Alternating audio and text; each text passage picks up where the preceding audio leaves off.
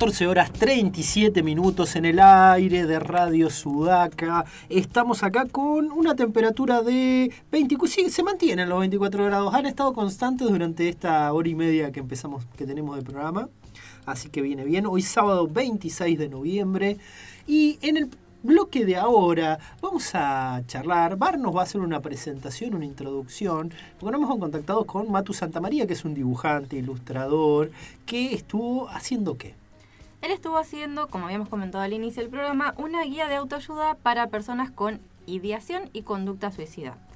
Se llama Nadie quiere morir, ni siquiera las personas que se suicidan. Y en realidad es una guía basada en la experiencia personal de Matu, con ejercicios que le funcionaron a él particularmente. Está de todas formas ayudado eh, en su diseño por profesionales de la salud mental. Pero de todas formas, eh, él hizo como una serie de ejercicios y de infografías y una especie de como recorrido personal de, base a su experiencia para apoyar a personas que estén transitando esa situación.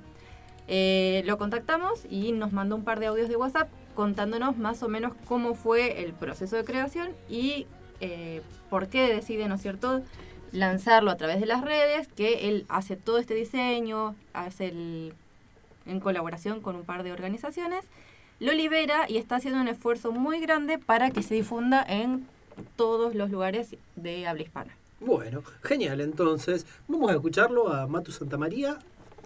Adelante, Lau.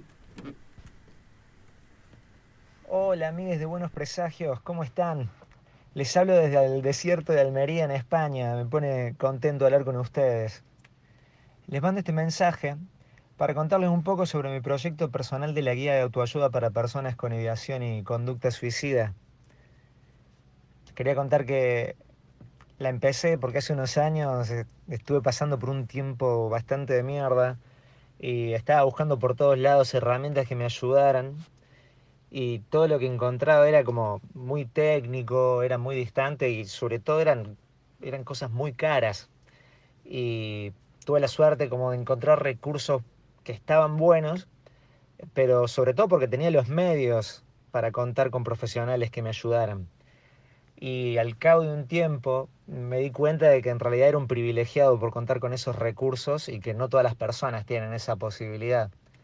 Por eso surgió la idea de hacer una guía gratuita y a la que se pudiese, a la que se pudiera acceder fácilmente.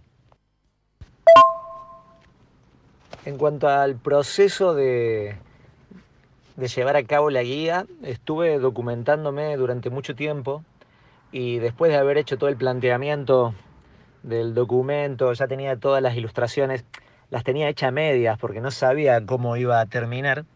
Eh, la verdad que tenía muchas dudas y contacté con una serie de profesionales de la salud mental que me ayudaron a, perfilarlo al proyecto. Sobre todo un grupo, un equipo de, de Desansiedad, que es una empresa de México con la que a través de Zoom hicimos varias reuniones para perfilarlo al proyecto. Y realmente fue muy bonito ver cómo se le iba dando forma.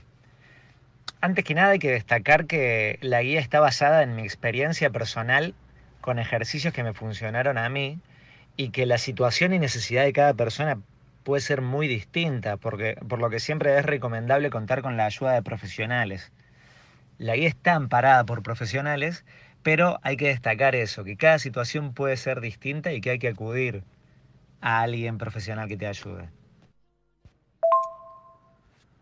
Desde el primer momento mi idea era sacar el proyecto a través de las redes, porque quería aprovechar la repercusión que, genera la comunidad que tenemos en Instagram, que es un entorno seguro, que, donde no, no, tenemos ningún tipo de intermediario y desde el que se podía mover de una forma orgánica hacia algo más grande. Y está bueno porque están llegando imágenes de personas que le están llevando a las universidades, a los colegios, lo están llevando a los centros médicos, se están moviendo entre las familias. Hay, medios de comunicación como ustedes que están colaborando con la difusión y, es excelente ver cómo, cómo, la gente lo va adaptando también a, algunos profesionales a, sus pacientes. Es muy lindo. La guía además está ideada para tenerla de forma física, porque hay, hay varios ejercicios donde hay que redactar, donde podés redactar. Y por eso mismo estoy invitando a imprentas y copisterías de distintos puntos del mundo para que sigan con el proyecto y realicen copias de forma gratuitas para poder repartirlas en, los puntos más cercanos. Y que cualquier persona pueda acceder a este material. Es un proyecto que invita a hablar y a sensibilizarnos sobre la situación del suicidio que está presente y cada vez más presente y aún sigue siendo tabú. Bueno, amigues de Buenos Presagios, eh, les quiero agradecer este ratito donde están contando sobre la guía. Eh, a la gente que está escuchando, le invito a descargarla desde el link de mi Insta, que es Matu Santa María, o pueden googlearla en realidad. Eh, dejar como, como frase que me encanta la siguiente. Cuidemos la salud mental porque sin salud mental no hay salud. Muchísimas gracias. Les mando un abrazo. Interesantísimo.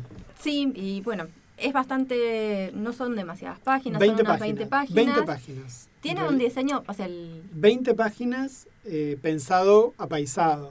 Sí, en Sí. formato apaisado. 40, pero son es, páginas dobles, digamos, es splash pa- page. Es un texto muy conciso, con unos dibujos muy hermosos. Si quieren ver además el trabajo que hace Matu, más allá de esta guía, entren al Instagram de él, tiene un montón de infografías eh, sobre distintos temas.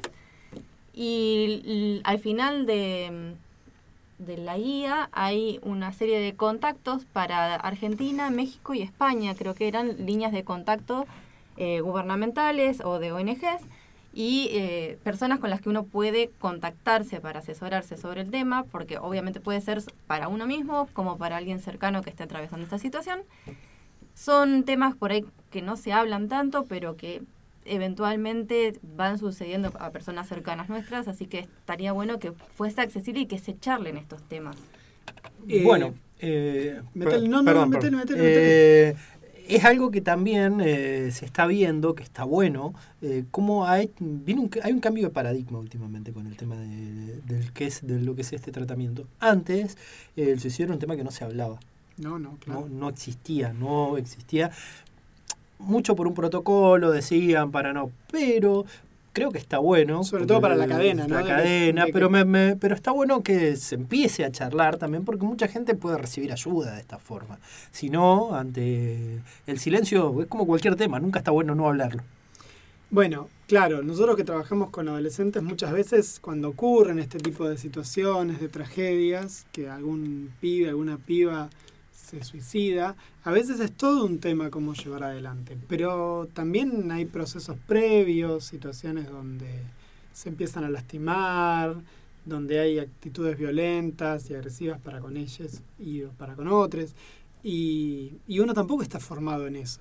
Digo, más allá del, del sentido común, que es tremendo a veces para tomar decisiones pedagógicas, y eso tiene que ver porque es tabú. Vol- Todo el programa está girando alrededor de Los hablar de hablar de lo que no nos animamos. Tema Saúl, decía, El tema tabú. decía Dalino, eh, Dalina hace muchos años.